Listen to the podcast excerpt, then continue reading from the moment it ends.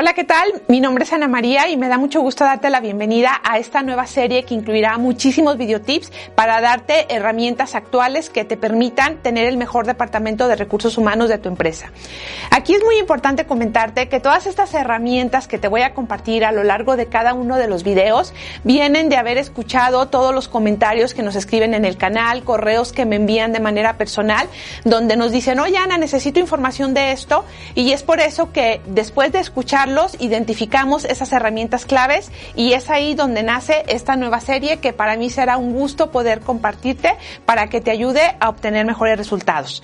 Este primer videotip que se llama Básicos de Recursos Humanos es muy importante que lo entendamos y lo revisemos para analizar lo que hoy tenemos y si algo estamos dejando de hacer, inmediatamente al terminar este videotip le pongamos acción para que completes todos estos básicos y de aquí todas las herramientas que te voy a compartir vayan como en esa línea lógica y que te ayuden a tener un departamento más estructurado. Los recursos humanos debemos de entender que es una disciplina que pertenece a las ciencias de administración. Es por eso que a lo largo de los años ha cambiado su nombre y ha tenido como otras denominaciones donde ya no solamente se llama recursos humanos al departamento, también se conoce como capital humano, gestión del talento, talento humano y desarrollo humano y estas connotaciones que le ponen al departamento a mí en lo personal me gustan mucho porque han ayudado a humanizar esta área tan importante para cualquier organización. Si vemos la definición tal cual de recursos humanos, es una disciplina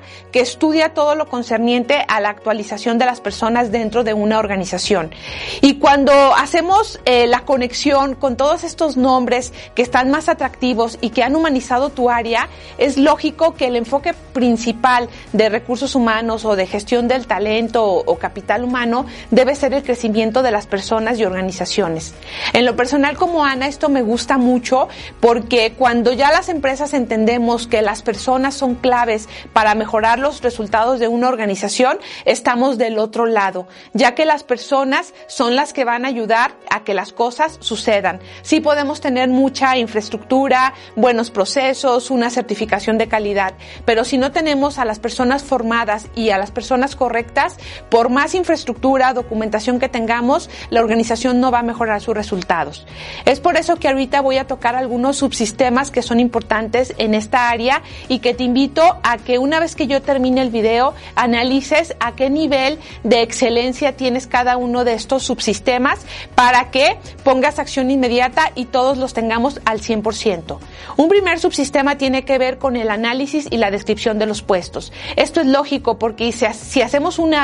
y podemos identificar realmente los puestos que hoy, que hoy tenemos en la organización y en base a eso hacemos la descripción de los puestos, vamos a poder eh, desarrollar de una mejor manera al personal que ya tenemos dentro de la empresa. Al que va a entrar también lo vamos a poder enfocar y encaminar mejor para que se desarrolle en un menor tiempo en el puesto donde lo estemos contratando. Y pues bueno, aquí hay que hacer una tarea muy importante de asegurarte que tengas tus descriptivos, descriptivos de puestos, perdón, actualizados al 100%. La recomendación clave es que cada año puedas actualizar estos descriptivos de puesto para que luego no traigas así como un rezago o estés obsoleto en esta información. Otro subsistema también tiene que ver con la atracción, selección e incorporación del mejor talento para tu organización. Es todo lo que se conoce como la contratación del mejor talento para la organización, iniciando con el reclutamiento a través de atraer a los mejores talentos que una vez ya identificados, inicia el proceso lógico de la selección, de las entrevistas, las psicométricas,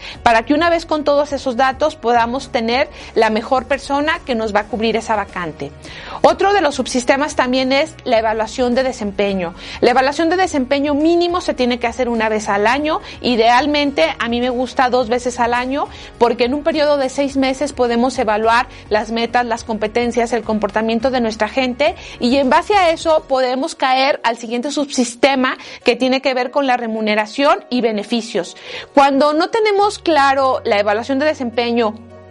y simplemente remuneramos de acuerdo a preferencias o no tenemos una metodología o ciertos estándares para la remuneración y beneficios que le damos a la gente, empezamos a tener problemas de clima laboral, gente frustrada, gente que se sale, porque no tenemos eh, de una manera clara cómo es la remuneración y los beneficios. Eso es muy importante atenderlo para que siempre tengamos armonía dentro de la organización y que de manera muy objetiva, tomando datos de la evaluación de desempeño, podamos remunerar y dar beneficios a las personas que estén dando los mejores resultados dentro de la empresa. Otro de los subsistemas tiene que ver con el desarrollo y planes de sucesión. La gente dentro de la empresa tiene que crecer, tiene que aprender, tiene que formarse de manera integral, no solamente en lo técnico y en ciertas competencias sino de manera integral y que esto nos ayude a que en un momento podamos promover a estas personas a través de los planes de sucesión para que haya crecimiento. Y finalmente un subsistema eh, está al último, pero por esto no es el menos importante, es el que tiene que ver con formación y certificación laboral. Cuando nosotros capacitamos y formamos a la gente, si nada más nos quedamos hasta ahí, estamos muy cortos. Tenemos que extender un poquito más para certificar laboralmente a cada una de las personas que estamos dentro de la organización para asegurarnos que estamos en el puesto correcto. Aquí es muy importante cuando tienes una plantilla o un catálogo de puestos muy extenso, pensó que empieces con el personal clave en certificarlo en el puesto, que te pongas una meta, un deadline y una vez que termines con ellos, vayas con el siguiente nivel de puestos claves y así poco a poco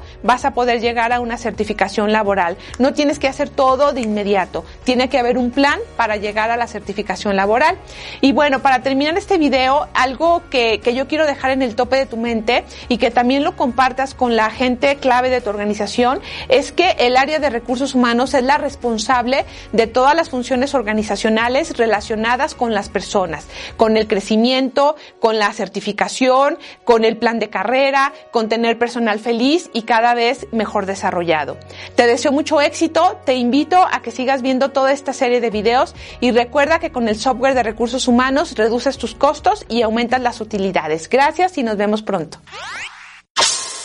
Bueno, pues muchas gracias por ver este video. Si te gustó, no olvides por favor darle manita arriba y compartirlo en tus redes sociales. Suscríbete al canal y si quieres estar en contacto conmigo, abajo en la descripción vienen nuestras redes sociales. Soy Ana María Godínez y recuerda que si quieres, puedes.